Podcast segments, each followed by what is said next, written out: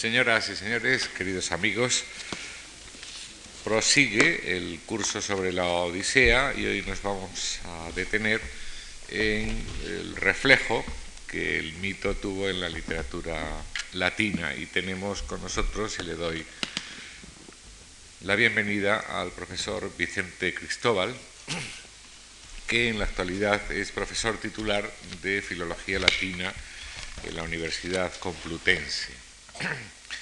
Es autor de muchas publicaciones de su especialidad y además ha trabajado no solo en temas de literatura latina o mitología clásica, sino también, y eso nos interesa nos interesó cuando organizamos este curso, en la pervivencia de la literatura clásica en la literatura, en la literatura española.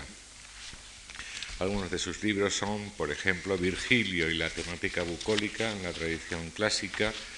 Es eh, un libro de la editorial Complutense de 1980.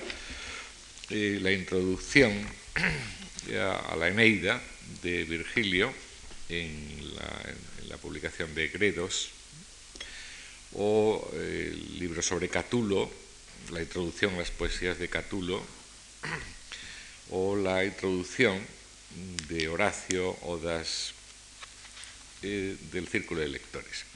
Pero además ha traducido con amplias introducciones y con eh, notas y, por ejemplo, eh, también a, Horacio, a Ovidio, Los Amores, el arte de, amar, a Virgilio, la, la Eneida, eh, Ovidio, las heroídas, eh, las bucólicas de Virgilio, etcétera, etcétera. Tiene eh, una enorme cantidad de trabajos en este sentido.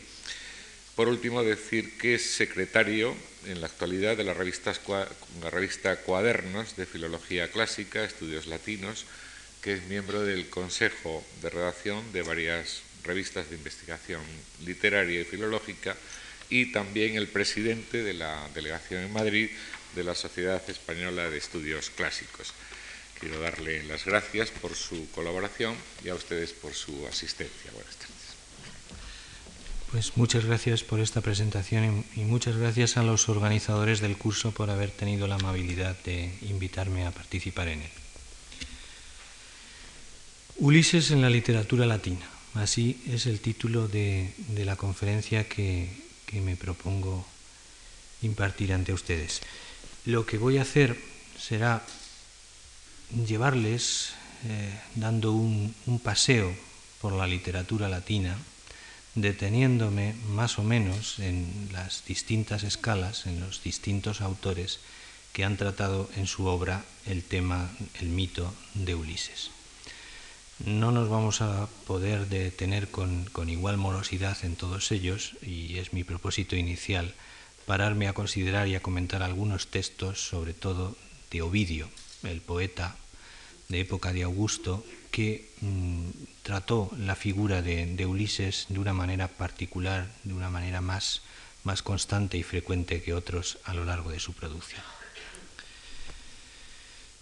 Y sin más, pues empezamos dando este, este paseo, haciendo este, este viaje que nos llevará desde el siglo III antes de Cristo, con la obra del primer gran poeta de la literatura latina, Livio Andronico, aunque algunos eh, acentúan Andrónico, esa ahí es, es, larga en latín y debe, y debe hacerse llana en castellano, Livio Andronico, autor de una traducción recreación de la Odisea de Homero, en el siglo III, repito, antes de Cristo, el momento en que comienza la literatura latina, Saben ustedes que si bien la literatura griega comienza mucho tiempo antes con eh, Homero allá por el siglo 9, 8 antes de Cristo, los romanos en esto, eh, la, cultura romana es un poco más, bastante más tardía, comienza su literatura mm, bastantes siglos después. ¿eh?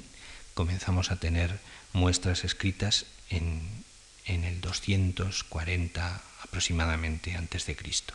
Pues bien, el primer poeta, Livio Andronico, un esclavo, un griego, griego de origen, que aprendió el latín y que escribió su traducción, su epopeya en el verso genuinamente latino, el llamado Saturnio, un verso que aún no se ha aclarado en cuanto a su naturaleza, en cuanto a su ritmo, eh, no se ha aclarado todavía, todavía bien en qué consistía, hay distintas hipótesis, en cualquier caso era el verso para, para los poemas narrativos, el equivalente al exámetro de Homero y solo con un poeta posterior, un siglo posterior, eh, Ennio, en los anales, eh, se introduciría este tipo de verso griego ya en la literatura latina. Pues bien, desde el siglo III, repito, hasta el siglo VI después de Cristo, vamos a ir encontrando muestras de presencia, de pervivencia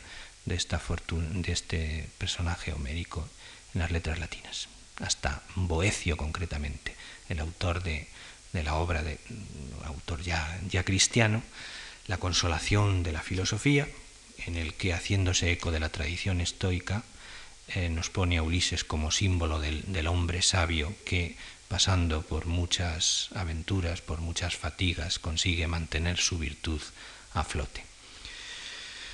Desde Livio Andronico a Boecio, toda una galería de retratos de Ulises vamos a ir encontrando en, en las letras romanas.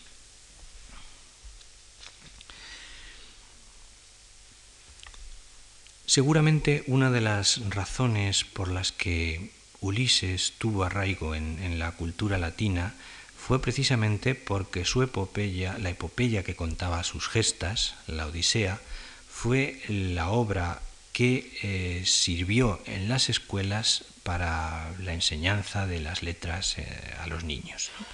Tenemos el testimonio de Horacio, ya en época de, de Augusto, en el siglo I antes de Cristo, poco antes de Cristo, que nos dice que un maestro que tuvo llamado Orbilio le castigaba frecuentemente, él se acordaba mucho tiempo después de los palmetazos, de, las palizas que, le daba, le llama Plagosus Orbilius, cuando eh, estaba leyendo y estudiando la Odisea de Livio Andrónico. Por esta noticia, por este testimonio, sabemos que fue un texto que se leyeron en las escuelas, por lo tanto que como, como la enciclopedia Álvarez o una cosa así que todos, que todos conocemos y por lo tanto gracias a, ese elemento de la educación de, de, todo romano durante un cierto tiempo, esta figura mítica se afianzó considerablemente en la cultura de Roma. Y además, como otra razón por la que fue famoso en, en Italia, eh, tenemos también el hecho de que después de Homero, se tendieron a eh, situar cada vez más los eh, ambiguos e indeterminados, hasta cierto punto, escenarios de, la Odisea en geografía itálica, en, zona del mar occidental. ¿eh? Así, por ejemplo, las aventuras de los cíclopes se anclaron en Sicilia, así, por ejemplo, las tierras de Circe se identificaron con una región al sur del Lacio, en fin. Todo eso llevó a entender a, Ulises como, aun siendo un, héroe de la mitología griega, como un personaje mm, relacionado con, la antigua, con la prehistoria de Roma, vinculado a, la nación romana. Y fue una razón también por la que fue sentido, en cierto modo, romano también. Había incluso el testimonio de un historiador griego, el Ánico de Lesbos, que decía es un testimonio único y además problemático en cuanto a su interpretación, pero decía este testimonio que Ulises y no Eneas ni, ni Rómulo y Remo fue el que fundó Roma y solo Eneas posteriormente la refundó. O bien, si interpretamos de otra manera, porque hay distintas lecturas en los manuscritos, eh, o bien que Eneas se dice que Eneas fundó Meta Odisea, ¿eh? O metaodiseos, después de Ulises o con Ulises. Estas dos posibilidades tenemos porque son dos lecturas de los manuscritos. En cualquier caso, la figura de Ulises, ya sea junto con Eneas o antes que Eneas, está en esa versión como mm, protagonista, como agente de la fundación de Roma. O sea que hay todos estos elementos que, vinculan a este héroe eh, homérico ya con, con la cultura de Roma y fueron razones que llevaron a, con más afán, seguir el testimonio del, mito griego en, la literatura. Después de, este poeta épico, Livio Andronico, en la comedia de Plauto encontramos también testimonios de presencia de Ulises como elemento de comparación con una figura típica de los dramas plautinos. El argumento de, la comedia de Plauto es, por lo general, aunque con, variantes según las obras, siempre el amor de un joven por una muchacha y los obstáculos que encuentra para acceder a ella. Bueno, es también en líneas generales el argumento de la novela griega, pero bueno, eh, siempre hay o un soldado fanfarrón que es su enemigo o un viejo con más dinero que él eh, que, le obstaculiza el camino, pero cuenta con la ayuda de un esclavo ingenioso y sagaz, de un ayudante que con su astucia le resuelve la papeleta y le allana el camino para conseguir lo que quiere. Pues bien, esta figura del calidus servo, servus, el esclavo ingenioso, el esclavo sagaz, es la que a menudo, no en una obra o dos, sino muchas, muchas más veces, aparece eh, asimilado, comparado con Ulises, porque eh, es partícipe de las mismas virtudes que tenía Ulises. Ulises, saben ustedes, es por oposición a Aquiles, el héroe de la Ilíada, el héroe de la fuerza, el hijo de una diosa, el, el bello y valiente y poderoso, Ulises, en cambio, es un héroe más popular, más del tipo de los pulgarcitos y de y de estos hijos terceros del rey que, consiguen la corona frente a los hermanos mayores, no por ser más fuertes ni más poderosos, sino por, por tener más amigos o por ser más, más astutos y más ingeniosos. Es un héroe muy parecido al héroe de los cuentos en este, en este sentido. Bueno, pues el Servus Calidus de la comedia plautina, que viene a, a crear, digamos que un, un contraste con el joven enamorado, el protagonista, un poco idealista y, fuera de la realidad, él, sin embargo, con los pies anclados en la realidad y con esa sabiduría y astucia que le pertenece, le resuelve la papeleta, tiene mucho de Ulises y es mm, identificado con Ulises más de una vez. En los textos que creo les han entregado, pues ahí tienen, por ejemplo, ese texto del Pseudolus de Plauto. Viso quid rerum meus Ulixes egerit, voy a ver qué cosas ha hecho mi Ulises, y ese mi Ulises no es otro sino su esclavo, que aquí, por la figura de la antonomasia, es denominado con el nombre del personaje mítico. Bueno, pues vamos viendo, mm, Livio Andronico es del 3, Plauto es todavía del 3, pero ya de finales, pasamos a Pacubio Yacio. Hemos visto un poeta épico, un poeta que cuenta en, un gran poema de forma narrativa las hazañas del héroe. Vemos ahora en, el teatro, en, la comedia, cómo, aparece también de alguna forma el, personaje. Pues vamos a ver con Pacubio Yacio tragediógrafos arcaicos de la literatura latina, es decir, seguidores de Esquilo, Sófocles y Eurípides, solo que mm, a mucha distancia, la verdad, y además no se nos conserva su obra completa, sino fragmentariamente, no tenemos tampoco muchos elementos de juicio para, para valorarlos, pues también eh, haciéndose eco de los temas frecuentes de la tragedia griega, eh, hacen intervenir al, personaje de Ulises en las suyas. El ciclo troyano es el más abundante, por herencia de Homero, entre los trágicos y lo sigue siendo entre los trágicos latinos. Así, por ejemplo, eh, Pacubio escribió una tragedia titulada Niptra, que hay que traducir por las abluciones, haciendo alusión a aquel momento de la Odisea que a todos ustedes les resultará conocido, el momento en que la anciana criada, la anciana esclava Euriclea, bañando, eh, perdón, eh, lavándole los pies a Ulises, un peregrino, un, mendigo que acude al palacio de Ítaca y al que nadie conoce todavía, es Ulises en realidad, pues al lavarle los pies le descubre la cicatriz que antaño un jabalí le hizo en una cacería y se da cuenta de que aquel pobre mendigo es en realidad su dueño. Tiene que taparle la boca.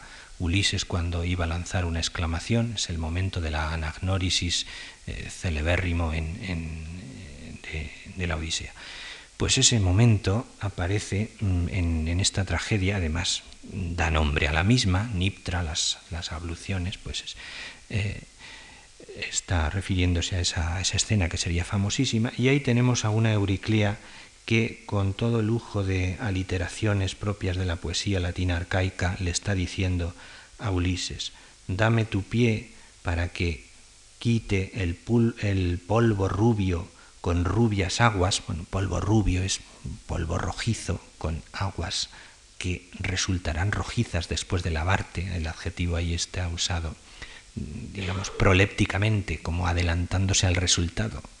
Como resultado de lavarle los pies a Ulises, las aguas quedarán sucias, quedarán rojas. Entonces, déjame, dame tu pie para que quite el sucio, el rubio polvo con aguas rubias, con estas mismas manos con las que a menudo acaricié a Ulises y permite que eh, disminuya tu cansancio con la suavidad de mis manos esos versos nos quedan del momento del reconocimiento, una recreación eh, de, ese episodio célebre de la Odisea en, esta tragedia de Pacubio. Y, otro fragmento curioso, el 3, bueno, el 2 tiene de particular que ya aparece claramente mencionado el monte Etna, es decir, se sitúan ya de forma clara en Sicilia sin ningún tipo de ambigüedad algunas de las aventuras de Ulises, en concreto el encuentro con los cíclopes. Eso no estaba claro en, la Odisea. Mm, se va occidentalizando y anclando en, escenarios reales eh, las aventuras de Odiseo después de Homero y ya a Pacubio le llega una Odisea interpretada de este modo, menos indeterminada en cuanto a su escenario geográfico. Por eso alude ya de forma clara a Lenda. El fragmento 3 a mí me parece muy interesante porque nos ofrece un punto de vista distinto del que solemos habitualmente tener a propósito del, llanto masculino. Digamos que nos enfrenta, como ahora es moda decir, a la otredad. Porque, eh, bueno, no exactamente el fragmento, que ya no es, no es otredad, sino eh, porque se enfrenta a, a, algo que era muy, mm, muy constante en la Odisea. La figura de Ulises que nos presenta Homero es la de un héroe que llora con mucha frecuencia. Y ese llanto reiterado parece que para los antiguos griegos no era ningún obstáculo eh, en lo que se refiere a su virtud masculina, a su arete.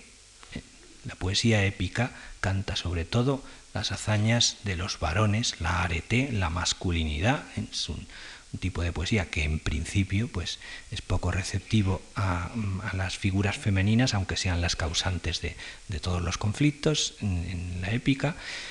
Helena de Troya, Helena esposa de Menelao, Briseida en la Ilíada, Penélope en la Odisea, pero aunque en la Odisea ya hay más presencia femenina, pero desde luego predomina con mucho el canto a las hazañas guerreras, a las hazañas propias del varón. Pues bien, repito, tanto Ulises en la Odisea como Aquiles en la Ilíada son héroes que lloran muy a menudo. Parece que los griegos no sostenían aquello de que los hombres no lloran. Es más, en algún momento, en alguna, creo que en una tragedia de Eurípides, se llega a decir que las lágrimas son cosa de hombres nobles, incluso de, hombres más virtuosos de lo común. Bien, pues eh, frente a esto que tenemos en el texto homérico, en el texto de Ulises, aquí en esta tragedia de, de, Pacubio, que era un romano, que estamos ya en otra cultura, curiosamente Pacubio está en esto ya más cerca de nosotros, más cerca de los hombres no lloran, que de Homero, porque se le hace decir a Ulises lo siguiente, conqueri fortunam adversam non lamentari decet, id viri est officium, fletus, muliebri, ingenio, aditus. Quejarse de la fortuna adversa, pero no lamentarse en exceso, es lo que conviene. Este es el cometido del varón, esto es lo propio del varón, del hombre. A la mujer, al carácter de la mujer, se le añadió, se le dio como, como característica el llanto. El llanto es de mujeres, de hombres es quejarse, pero no mucho. Las cosas han cambiado ya. El Ulises que dice esto no es desde luego el Ulises que lloraba continuamente al verse apartado de su patria Ítaca o, o por otras varias razones.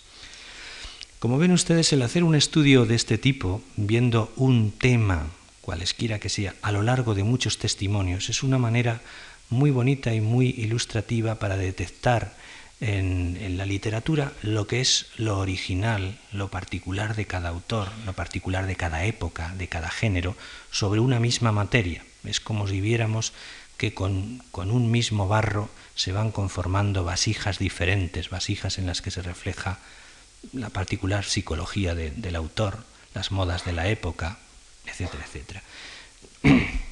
De manera que vamos siguiendo a Ulises, pero viendo retratados en Ulises a los distintos hombres que han hablado de Ulises.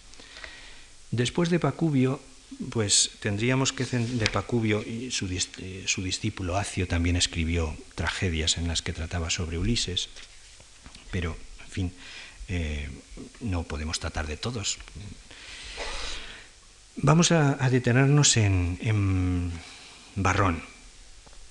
Barrón es un autor polígrafo que escribió muchísimo, contemporáneo de Cicerón, siglo I antes de Cristo, que vivió muchísimo también, pero que tanto escribió muchísimo, pero no se nos ha conservado casi nada. De todo no tenemos más que fragmentos. Bien, pues en una de sus sátiras menipeas, es decir, obras de crítica de costumbres, escritas a la manera de Menipo de Gádara, un autor griego, un escritor griego, filósofo y satírico, eh, lo particular de este tipo de composiciones eh, es que están escritas en verso y prosa alternativamente, pues en una de estas piezas, siguiendo ese modelo griego, Barrón hablaba sobre eh, Ulises. Se llama la pieza Sesculises, quiere decir un Ulises y medio.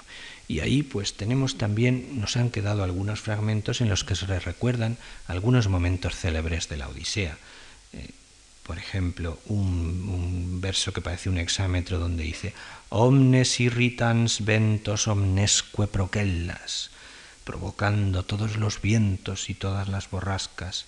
Otro fragmento en el que alude al emborrachamiento del cíclope. Ya saben que ya les habrán contado el profesor García Gual, supongo habrán, y es bien conocida esta anécdota de cómo eh, esquiva al, cíclope después que, ya se había comido a muchos de sus compañeros, emborrachándole y cegándole con el famoso palo de, olivo. Pues eh, aquí en Barrón tenemos un, verso, un, fragmento que dice Ipsum avidum vini invitavi y vean ahí esas homofonías, esa, ese gusto por la repetición de fonemas que es propio de la poesía latina arcaica. A él mismo, ávido de vino, lo invité poclis largue atque benigne, con tragos generosa y benévolamente. Otro fragmento tenemos donde habla que Ulises peregrinó marchando a su casa con doce naves durante diez años enteros. ¿eh? Eso sí, la guerra de Troya, la duración habitual que se le atribuye es de diez años, pero es que Ulises estuvo otros diez años dando vueltas por el mar, de manera que, como dice la Penélope de la carta de Ovidio, que vamos a ver a continuación, cuando llegó a ver a su esposa, pues ya tenía que ser una, una ancianita, ¿no?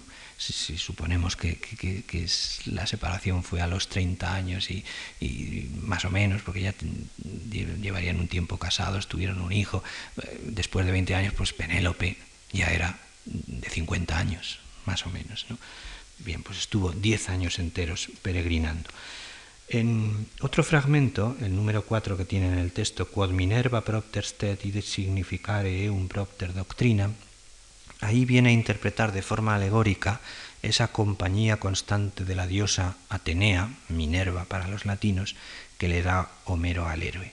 Eh, lo interpreta diciendo que eso es un modo que quiso, con el que quiso encubrir y decir eh, Homero que estaba en posesión de la sabiduría. Es una manera de identificar a Ulises con el ideal del sabio, cosa que hicieron los estoicos. la filosofía estoica tenía a Ulises como modelo de hombre virtuoso, de sabio, y se busca el apoyo de la presencia constante de la diosa Minerva en la Odisea junto a él como una manera de aludir a esa sabiduría que poseía Ulises. Pues bien, aquí ven ustedes también a Barrón haciéndose eco ya de esas exégesis posteriores a la Odisea, el Ulises del que él nos habla es el Ulises de Homero, pero el Ulises también de los estoicos, el, Ulises de, los que habían comentado la Odisea.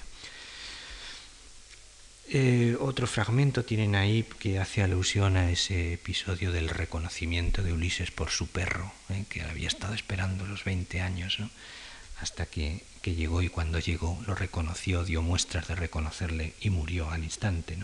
Adversi venti que quiderum, cayeron los vientos contrarios, quod si pergundi utius mare volvere, vereor neme quoque quam domum abilio cos in venero, praeter canem cognoscat nemo y porque si siguen eh, por más tiempo revolviendo el mar, temo que cuando llegue desde Ilio a mi casa no me conozca nadie, a excepción de mi perro. Parece que Ulises eh, aquí actúa como adivino con, ese pronóstico de que, de que va a ser irreconocible, pero sí sabe o prevé que lo va a reconocer su perro. Naturalmente el que habla es Barrón y sabe, ha leído la, la Odisea y, puede hacerle a, Ulises eh, tener premoniciones acertadas. Bien, mm, un poco antes de, de, Barrón es el poeta precursor de los, de los eh, neotéricos Levio, que mm, escribió, siguiendo la moda alejandrina, poesía de tono amoroso, y que en un fragmento que nos queda de, de su obra, pues le llama a Ulises Ulises Bello, hijo de la er-, bello hijo de Laertes. Una calificación que mm, en la tradición clásica, aunque aparece asignada a otros héroes homéricos con frecuencia, pues de Ulises realmente, salvo en el episodio que antes me, me recordaban del encuentro con Nausicaa y cuando lo adecentan, pues parece que la, la hija de Alcino se, encuentra muy atraída por, por, la apariencia del héroe. En ningún otro, aunque se dicen muchas virtudes de Ulises, no se recalca especialmente que fuera muy, muy gallardo ni de, especialmente atractiva figura, aunque tampoco se dice lo contrario.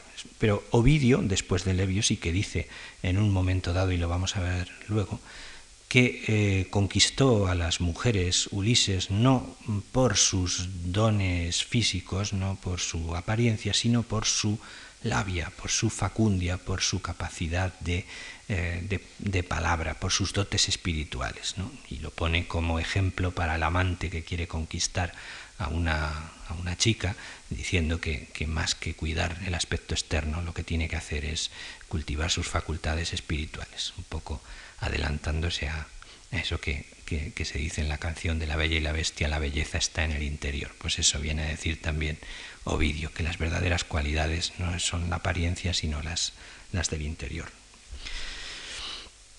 Pues Levio, ya digo, en, este precursor de los neotéricos de fines del siglo II y principios del siglo I antes de Cristo, vamos avanzando, pero como ven todavía nos queda mucho hasta llegar al sexto después de Cristo pues habla así, Laertie Belle, bello hijo de Laertes, es de suponer que se lo decía o Circe o Calipso, alguna de las, de las amadas, probablemente Circe porque el título de la obra en que este fragmento se inserta es Sirenoquirca, que es un título compuesto que quiere decir sobre las sirenas y sobre Circe, Sireno Kirka, Kirka Kirkae, en latín es el nombre de, de Circe.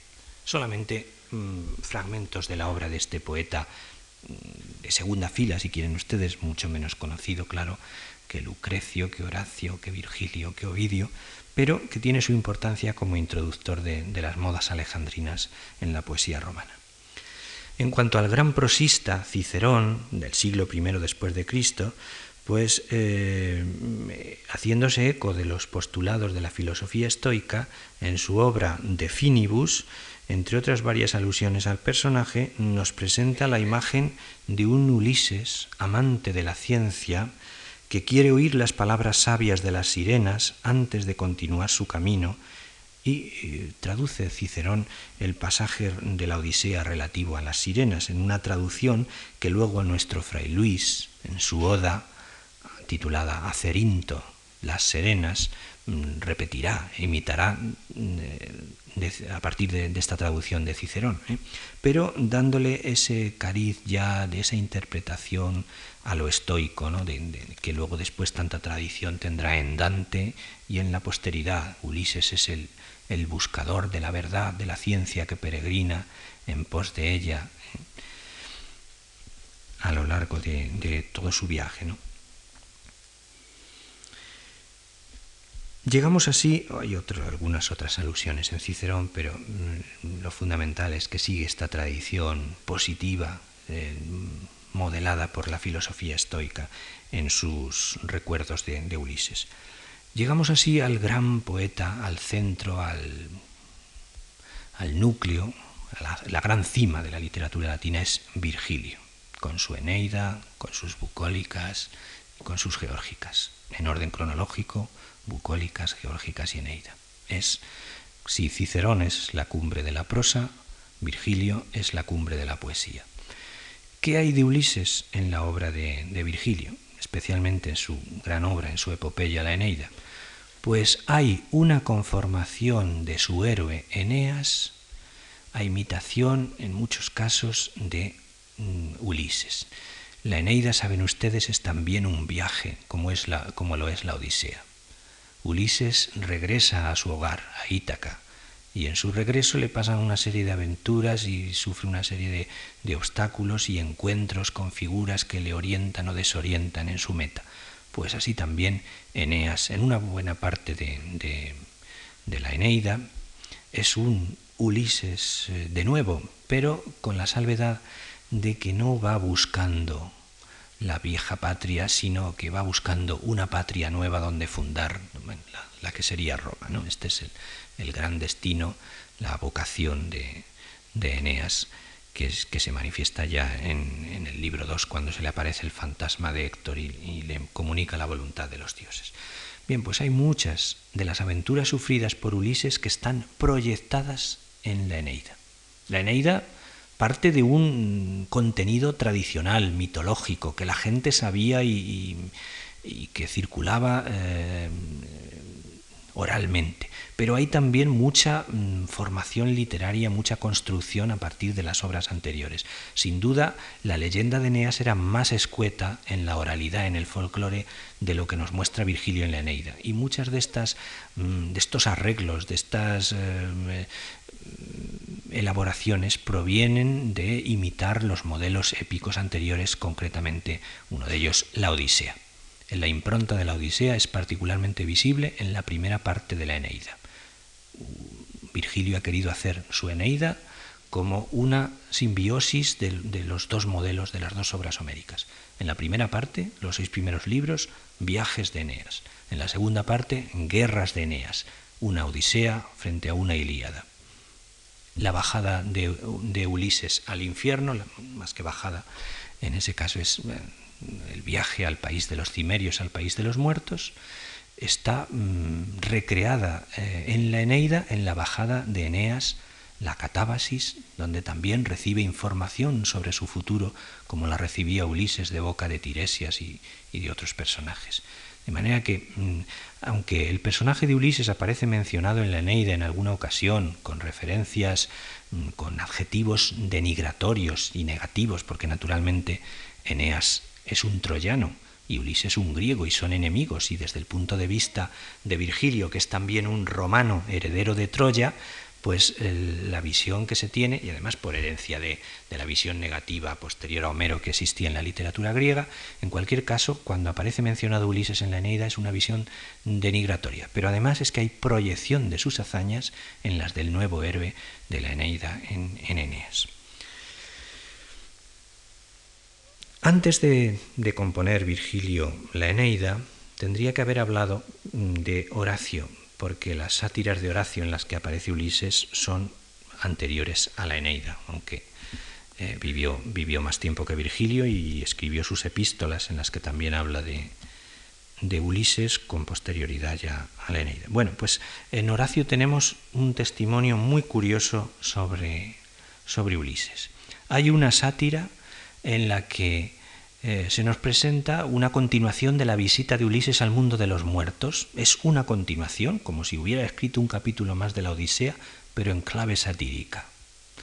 Porque lo que tenemos es a un Ulises que pregunta a Tiresias, el adivino, con el que se encuentra en el Hades, según la Odisea, pero le pregunta sobre cuestiones que son de interés para Horacio y para los romanos contemporáneos a él. ¿De qué manera hacerse rico una vez perdidas las riquezas? Tiresias, esa es la pregunta de Ulises. Tiresias le ha dicho que los pretendientes están asediando a su mujer y que se va a quedar pobre, le van a consumir las riquezas. Bueno, y tomando como hilo ese episodio de la Odisea, además la sátira empieza con un cuoque, o cuoque, cosa inverosímil para un comienzo, esto también, también, ¿con relación a qué? Si, estamos empezando, ¿no? Pues también con relación a lo que le acaba de decir Tiresias. Esto también, Tiresias, además de las cosas que me has contado a petición mía, esto también respóndeme, ¿de qué modo y manera puedo recobrar yo mis riquezas perdidas? Así empieza la sátira. Y eh, bueno, aquí se nos presenta un Ulises que tiene ya muy poco del Ulises homérico y muy mucho de, de un personaje de la Roma de Horacio. Tiresias le dice que lo que debe hacer para recuperar sus riquezas es hacerse amigo de un viejo rico a punto ya de, morir porque em, seguramente conseguirá que lo nombre su heredero, ah, tiene que tener buen cuidado de que, no tenga hijos, en fin, que debe buscar también el, individuo apropiado. Este es el, modo más oportuno, más adecuado para volver a hacerse rico, con lo cual Horacio está criticando probablemente una costumbre muy de la Roma de su momento, una costumbre que de la Roma de su momento y de la Roma posterior, porque también Marcial en un epigrama muy curioso dice eh, algo así como, fulana quiere casarse conmigo, eh, pero yo no quiero. Querría si fuera un poco más vieja. Con lo cual estoy diciendo, si, todavía no es lo suficientemente vieja, si fuera más vieja me casaría con ella para que se muriera pronto y recibir la herencia. O sea que esta, esta costumbre de andar en torno a los viejos ricos sin hijos para hacerse su heredero debía ser algo muy común en, aquellos tiempos y es el vicio que critica Horacio en esta sátira. Se sirve de la figura del, gran héroe de la Odisea para bajarla a, estos niveles tan, tan groseros y tan cotidianos. Digamos que hay una evidente desmitificación en el, en el pasaje horaciano de la sátira 2.5. Por el contrario, en las epístolas, en la epístola segunda del libro primero, saben que Horacio fue un poeta que escribió mm, poemas líricos que han sido el modelo de, de, la lírica occidental durante mucho tiempo. Nuestro fray Luis escribió sobre todo basándose, en cuanto al contenido, pues es, es cristiano, es otra ideología, otro, otros puntos de vista, pero en cuanto a, a, muchos de los temas es heredero de Horacio, pues aparte de, las odas y los epodos, en los que también aparece referencias a Ulises, pero de menor entidad, escribió sátiras y epístolas, poemas donde ponen solfa las costumbres de sus contemporáneos y epístolas en un tono más filosófico, más positivo, dando lecciones de cómo vivir y también dando lecciones de cómo escribir, porque ahí está la epístola a los pisones, el ars poética, que ha sido una preceptiva poética tenida en cuenta durante, durante mucho tiempo. Pues eh, en, las epístolas, mm, en la segunda del libro primero, se hace eco Horacio de, la visión positiva del héroe que tenían los, filósofos estoicos y nos presenta, en contra de esa otra imagen negativa de las sátiras, a un Ulises como dechado de virtudes. ¿no? Russus quid virtus et quid sapientia posit utile proposuit nobis exemplar Ulisen quidomitor Troia emultorum providus urbis, et mores hominum inspexit latunque per aequor, dun sibi dun sociis reditum parat aspera multa per tulitat versis rerun inmersabilis undis. Bueno, eh, nos pone Homero de nuevo eh, en la figura de Ulises eh, que, de qué es capaz la virtud, de qué es capaz la sabiduría. Nos habla de él como vencedor de Troya, eh, como, como, eh, como aquel que, contempló, que, experimentó las costumbres de muchos hombres a lo, y a lo largo del mar, etcétera, etcétera. Eh, inmersabilis undis, sin que las olas pudieran sumergirlo, dando a esto un valor eh, simbólico de, en el sentido este que los estoicos interpretaban la figura de Ulises, de aquel que a pesar de las adversidades consigue mantenerse a flote y ser inmune a, los, a los, obstáculos y a, las dificultades de la vida. Propercio, un poeta elegíaco contemporáneo de Virgilio y Horacio, pues tiene en una de sus elegías, Cantos de Amor Desgraciado, pues un largo resumen de la de, la Odisea, también sirviéndose de la figura de Penélope como ejemplo de fidelidad para proponerla a, las amadas, frecuentemente infieles y, y móviles, como, como, es tópico considerar a, la mujer desde siempre, ¿no? sobre todo en, en la literatura elegíaca y en la tradición posterior. Eh, y llegamos así a Ovidio, poeta de, más joven que, Virgilio y Horacio, todavía de época de Augusto, pero, que, pero ya de última época, que como saben ustedes, por, digámoslo así, por ir demasiado a su aire, por someterse poco a los dictados del régimen, Octavio quería que los poetas de, de su momento, pues sí, eh, obedecieran a su inspiración, pero al mismo tiempo cantaran eh, su programa político, se refirieran en sus escritos de algún modo a, eh, sus, ideas acerca de, cómo debía ser la vida en Roma.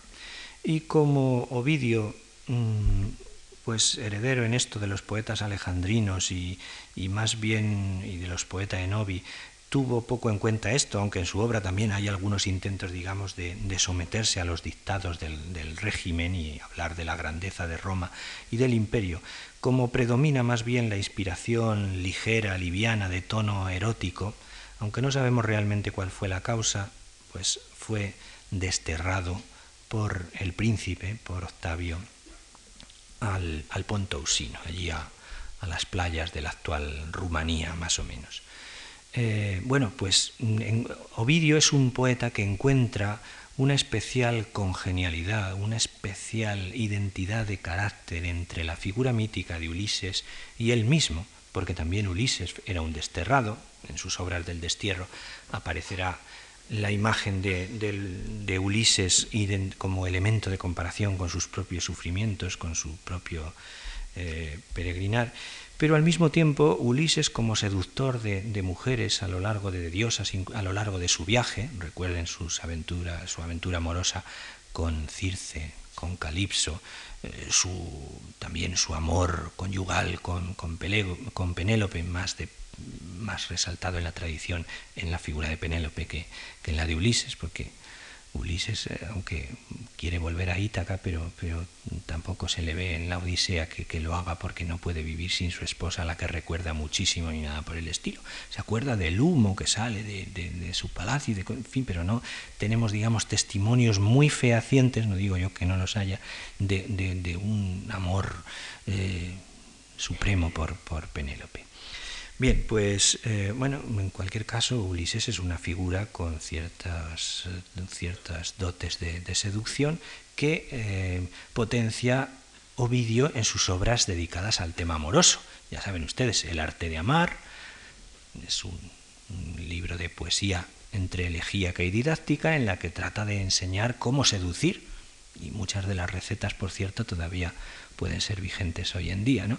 Pues eh, pone como ejemplo a, Ulises de, un amante con éxito y hay un, en el arte de amar un largo excurso acerca de cómo con su don de palabra consiguió seducir a la ninfa Calipso, ¿eh? a pesar de que no era especialmente dotado de, hermosura, como antes ya he anunciado en, Los Remedios contra el Amor, que es una obra en la que trata de, jugando con, lo que había dicho en la anterior, trata de desdecirse o, de completar y de escribir acerca de cómo cómo desechar un amor que resulta molesto o que, o que no da los frutos apetecidos, o que, en fin, remedios contra el amor. ¿Qué hay que hacer cuando uno está enamorado y las cosas le van mal y comprende que es mejor cortar la relación? Pues da una serie de recetas y, entre ellas pues eh, dice también que los remedios, las pócimas eh, brujeriles no surten ningún efecto.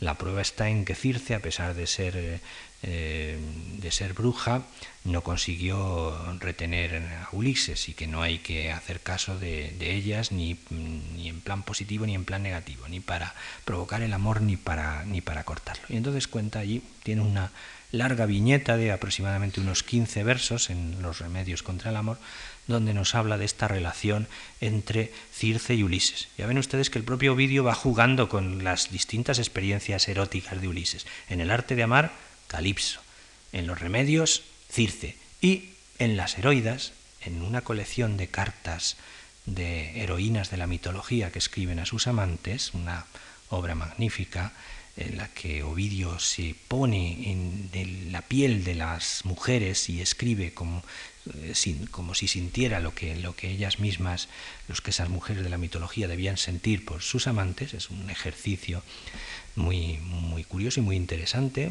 una obra plenamente feminista, que nos, eh, a mí me, ha llevado a escribir en algún momento que es, eh, Ovidio es un escritor ginecólogo en el sentido etimológico de la palabra del, mismo calibre que Eurípides, son digamos en la literatura griega y en la literatura latina los dos grandes eh, conocedores o escritores sobre, sobre la mujer.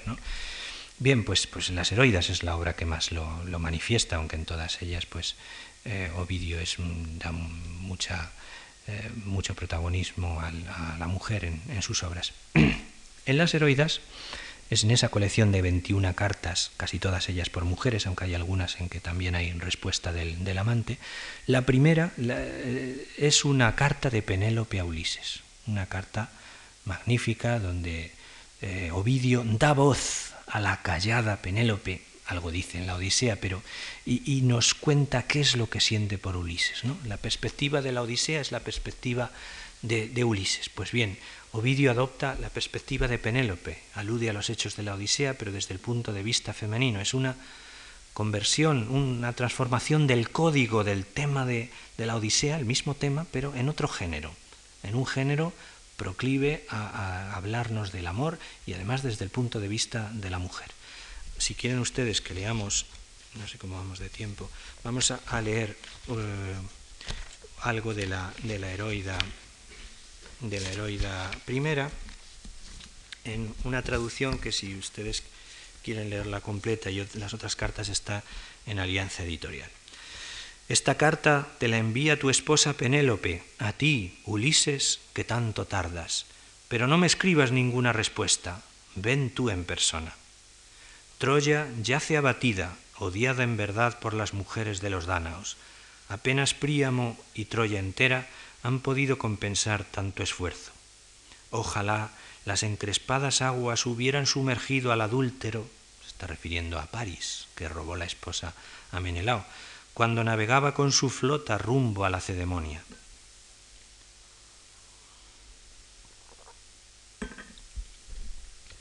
No me hubiera acostado yo helada, en lecho sin compañía.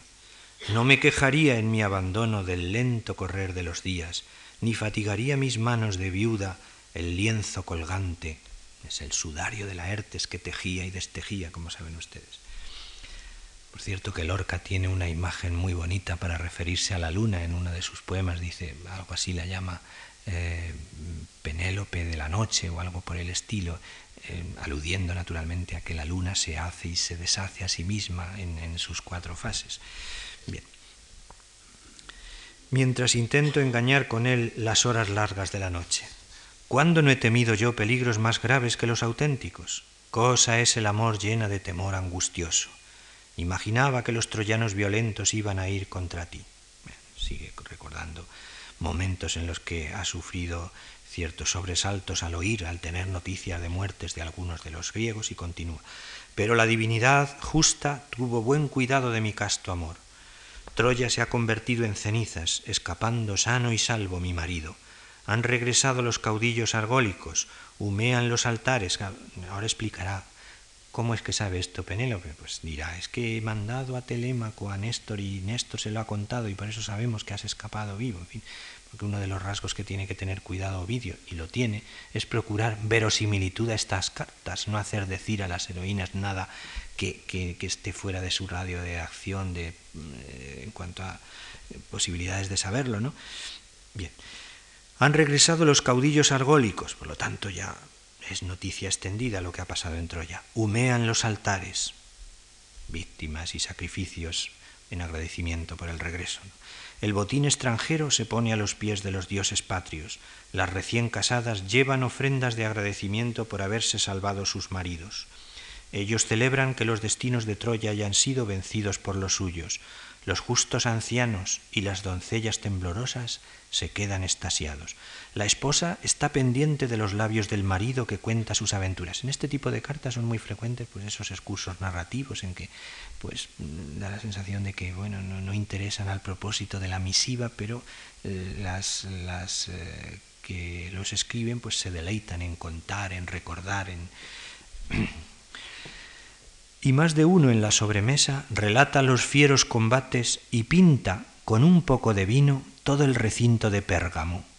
Por aquí pasaba el Simois, nos está Penélope le está diciendo a Ulises que muchos cuando lo cuentan, pues que es común en los banquetes, pues eh, explicar a toda la, los griegos después de los banquetes, saben ustedes que hablaban mucho y que tenían unas largas sobremesas, ¿no?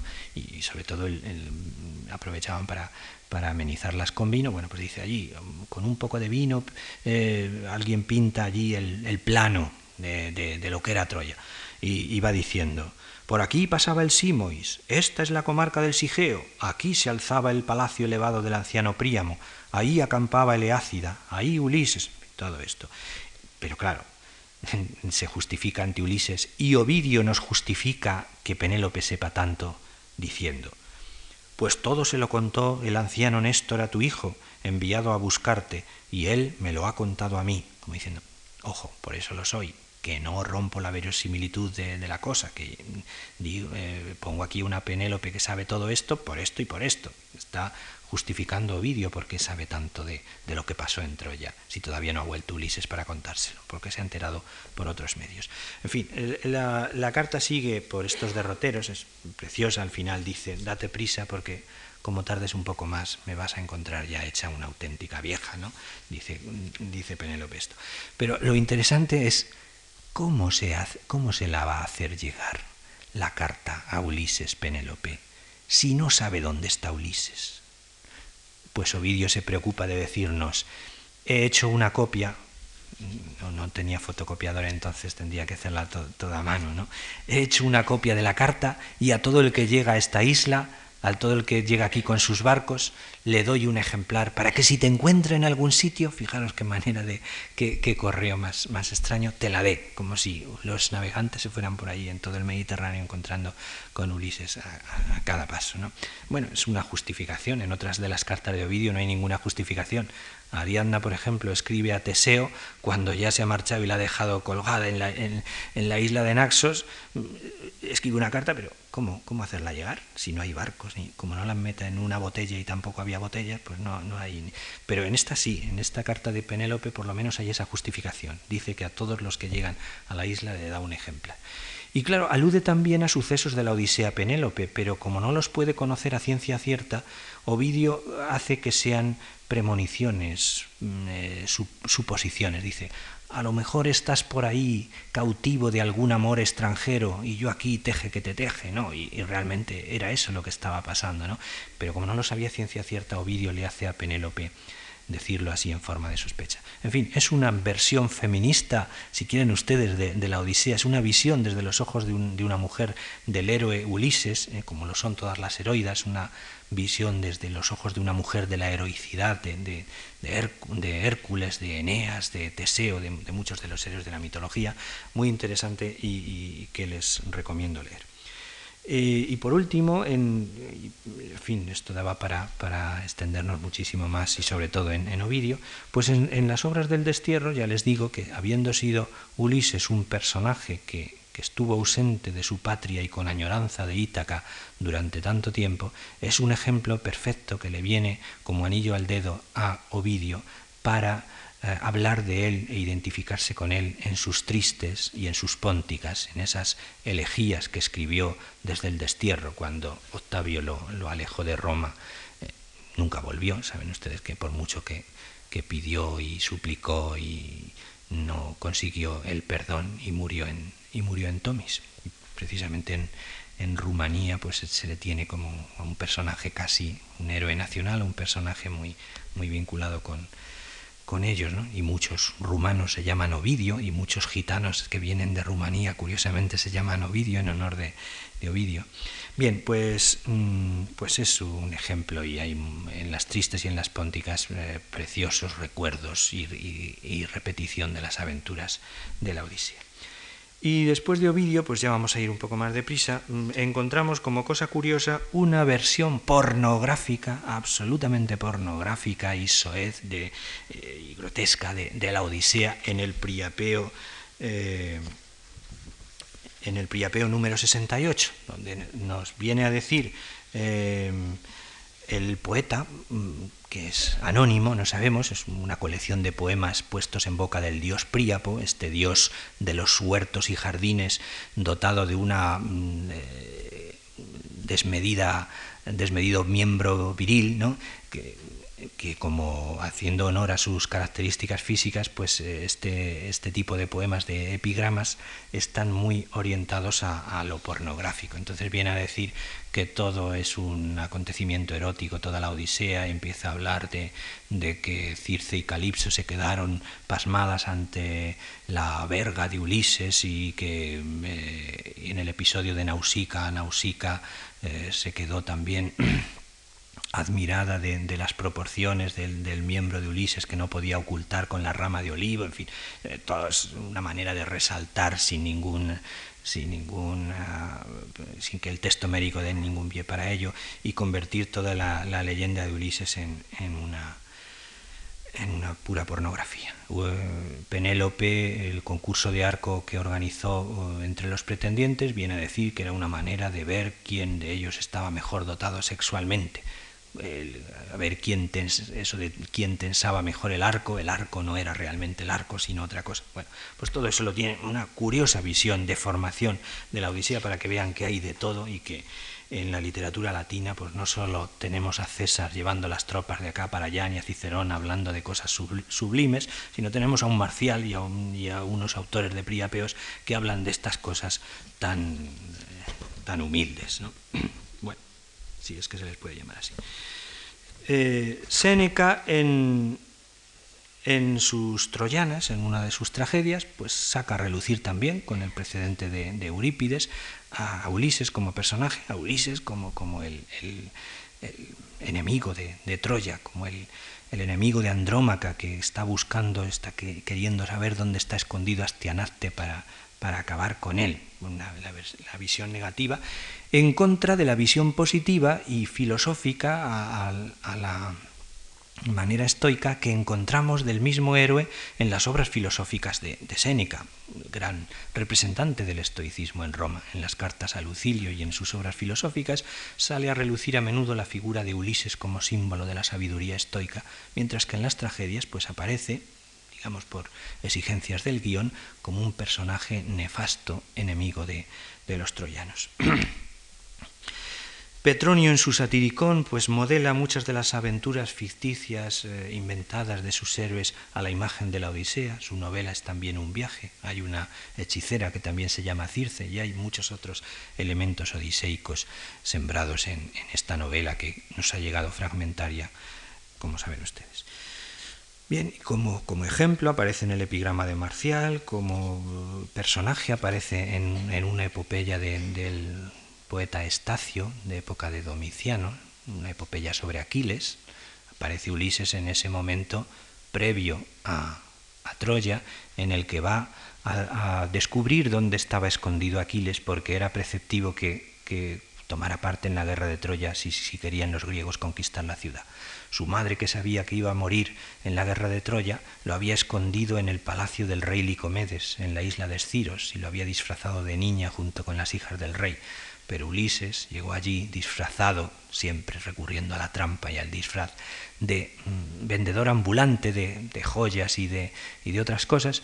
Y entonces allí presentó las joyas a las chicas, todas empezaron a coger collares y telas y tal, pero vio que una, un poco más grande y corpulenta que las demás, cogía un casco y una lanza y las examinaba y entonces dedujo que aquella no era aquella, sino que era Aquiles. Y efectivamente lo descubrió y se lo llevó. Este episodio aparece poetizado de forma épica en la Aquileida de Estacio, una, epopeya incompleta que nos ha llegado solo con, tres libros, no sabemos si incompleta o que realmente no sea incompleta por, porque se haya perdido lo que falta o porque no le dio tiempo a, escribir. Bueno, así que vamos encontrando retratos de Ulises, parcelas aquí y allá de la leyenda odiseica, visiones positivas o negativas. Estamos recorriendo toda la literatura latina y aún nos falta mucho más y no vamos a poder llegar hasta el final. Pero ven ustedes cómo es, esto de seguir la pista a un tema mítico, como les decía al principio, es algo tremendamente fructífero para detectar los elementos que pertenecen al género, a la psicología del autor, la historia del momento y al mismo tiempo nos revelan pues la identidad de, una materia a través del tiempo. Eh, eh, Juvenal tiene también el gran satírico, modelo de satíricos, alusiones abundantes de una forma desmitificadora en sus sátiras. Apuleyo, no en su asno de oro, aunque también hay alguna referencia comparativa a Ulises, sino en una obra filosófica de tendencia estoica igualmente, eh, de Deo Socratis, acerca de la divinidad de Sócrates, Siguiendo esta tradición filosófica, nos vuelve a decir, como ya nos decía Barrón y como era moneda común entre los estoicos, que el hecho de que Minerva acompañara al héroe a lo largo de todo su recorrido era una manera de presentarnos Homero a Ulises como símbolo de la sabiduría. Bueno, es una opinión estoica que hace estoico al propio Homero. Y por último, quisiera hablar de, de de tres testimonios más. Dictis y Dares son los autores de unas crónicas sobre la guerra de Troya que pretenden llevar la contraria a Homero. En realidad, Dictis y Dares son los nombres de dos soldados que intervinieron en la guerra de Troya, dicen ellos, que escribieron su obra en griego.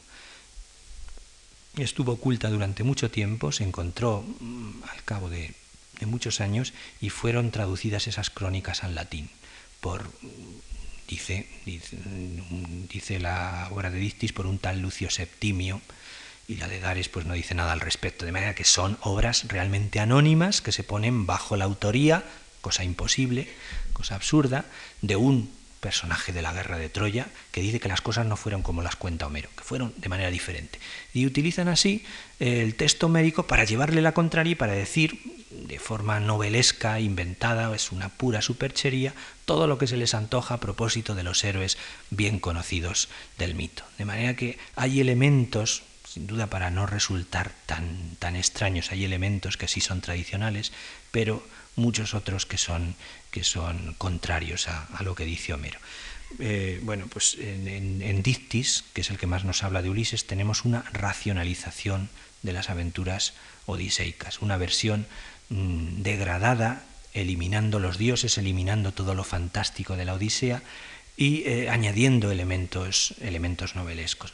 Y en Dares tenemos una caracterización muy curiosa, un, retrato físico y, espiritual del personaje. Nos dice Dares, ulixem firmum dolosum, ore hilari, statura media, eloquentem, sapientem. Algunas de las cosas ya las sabíamos, pero otras son particularidades que no nos había dicho nadie. ¿no? Ulises era seguro, firme, dolosum, engañoso, esto sí lo sabíamos. Ore hilari, de rostro risueño, bueno, pues no nos lo había dicho nadie, me parece. Estatura media, de estatura media. Más bien Ulises tiende a identificarse con el héroe pequeñito, este héroe que tiene que, tiene que ver con los cuentos, no con el grandullón Ayas al que se enfrenta en las metamorfosis, por cierto, se me ha olvidado decirlo, en, nuestro repaso a las obras de Ovidio, aparte de Heroidas, Arte de Amar, obras del destierro, hay un episodio magnífico dentro de las Metamorfosis, la gran epopeya de, de Ovidio, en el que quedan enfrentados Ayas y Ulises discutiendo y exponiendo sus méritos en una especie de, autobombo para llevarse las armas de Aquiles que ya había muerto. Vence Ulises porque es mucho mejor orador que Ayas, pero eh, Ovidio aprovecha para ah, caracterizarnos a Ulises como el hombre de letras frente al guerrero. Tenemos un adelanto del tan cervantino tema de las armas y las letras. Ayas, el guerrero, que apenas sabe hablar, muchos méritos, pero no sabe aprovecharse de, de, las, eh, de, la facultad de la palabra, mientras que Ulises, que probablemente tenía muchos menos méritos, en gracia a su palabra consigue vencer al gran Dullón eh, Ayas, ¿no? que nos lo caracteriza Homero como corpulento, enormemente corpulento, y sin embargo Ulises es una estatura media, dice Dares, pero en otros textos aparece más bien como un individuo bajito, pero que gracias al ingenio consigue vencer a, a estos héroes más gigantescos. Bien, y en, y en, último, bueno, estatura media, elocuentem, sapiente, elocuente y, y, sabio. Y por último, pues habría que detenernos en, en Boecio, quien en su De Consolatione Philosophiae, es una obra, Boecio ya es cristiano y recoge todo el legado filosófico de la antigüedad, no solo el, neoplatonismo, sino también el estoicismo, con ciertas, con ciertas notas ya de, de, de cosmovisión cristiana. Bueno, pues Ulises sigue siendo el modelo de los estoicos, de varón sabio, que pasó su existencia, interpreta la, la Odisea como viaje, pues es muy fácil equiparar a, la vida, hacer, hacerla, convertirla en una simbología de la vida del hombre que desde siempre se ha entendido como camino hacia una meta. Bien, pues Ulises cumplió su vida, llevó su vida a ese gran viaje, eh, superando todos los obstáculos y consiguiendo al final llegar a su meta. Les leo a ustedes una traducción que he hecho en octosílabos, a ver si la encuentro en medio de tanto folio. Eh, de estos versos de la Consolación de la Filosofía, que es una obra filosófica, pero que tiene también mm, eh, insertas mm, poesías que ejemplifican la doctrina, y con esto ya acabo, no se inquieten ustedes que ya termino, pues dicen así estos versos que tienen ahí en las hojas que se les ha dado. Las velas del rey de Néritos y sus naves errabundas trajo el euro hasta la isla en la que la bella diosa hija de solar simiente, Scalipso, sirve a sus huéspedes nuevos copas de ensalmo embrujadas. Los versos latinos son gliconios, ¿eh? llamados gliconios empleados por Horacio. Bella neriti ducis et vagas pelagorrates euros apulit insulae, ese sería el ritmo, ¿no? que son, bueno, en cierto modo de una longitud pareja a los octosílabos castellanos, por eso he elegido este tipo de verso. Y pues que su mano mágica, perdón, no es, no es eh, Calipso, he dicho, la hija de Solar Simiente, es Circe, la, la hija del Sol, ¿eh? Eh, tía de Medea y hermana de, de Etes. Y pues que su mano mágica en varias formas los cambia, a uno un jabalí lo esconde, a otro león ya de mármara le crecen dientes y garras, este juntando a los lobos, juntado a los lobos, perdón, queriendo llorar, aúlla. Aquel como tigre indio manso vaga entre las casas, pero aunque del rey sitiado por males muchos se apiada el dios alado de Arcadia y de tal plaga lo libra, ya los remeros habían el mal brebaje sorbido, ya siendo cerdos cambiaban el cereal por bellotas y nada queda en su ser, perdidos la voz y el cuerpo, sólo el alma les perdura que al sufrir el cambio gime, Oh mano poco eficaz y hierbas poco potentes, pues aunque muden los miembros no pueden mudar el alma. Dentro está la humana fuerza guardada en remoto alcázar, más apartan a los hombres de sí los crudos venenos que íntimamente penetran y que aunque al cuerpo no ofendan, hieren ferozmente el alma. Y después explica, o, antes, creo que antes, en, la prosa, que eh, el, hombre malo es como si muriera y se convirtiera en, otra cosa, en fin, hace una interpretación alegórica de, de las aventuras de Ulises que eh, en, este, en estos versos expone de una forma narrativa. Y bien, con esto acabamos. Eh, me hubiera gustado tener más tiempo para profundizar más en testimonios importantes, pero mm, espero que, hayan disfrutado ustedes un poco por este largo paseo a través de la literatura latina, viendo las distintas muestras de recreación de la figura de Ulises en eh, poetas y escritores de la talla de Virgilio, Ovidio, Séneca, Horacio y en la, letra de algunos otros menos conocidos como Levio, Livio Andronico o Estacio. Muchas gracias.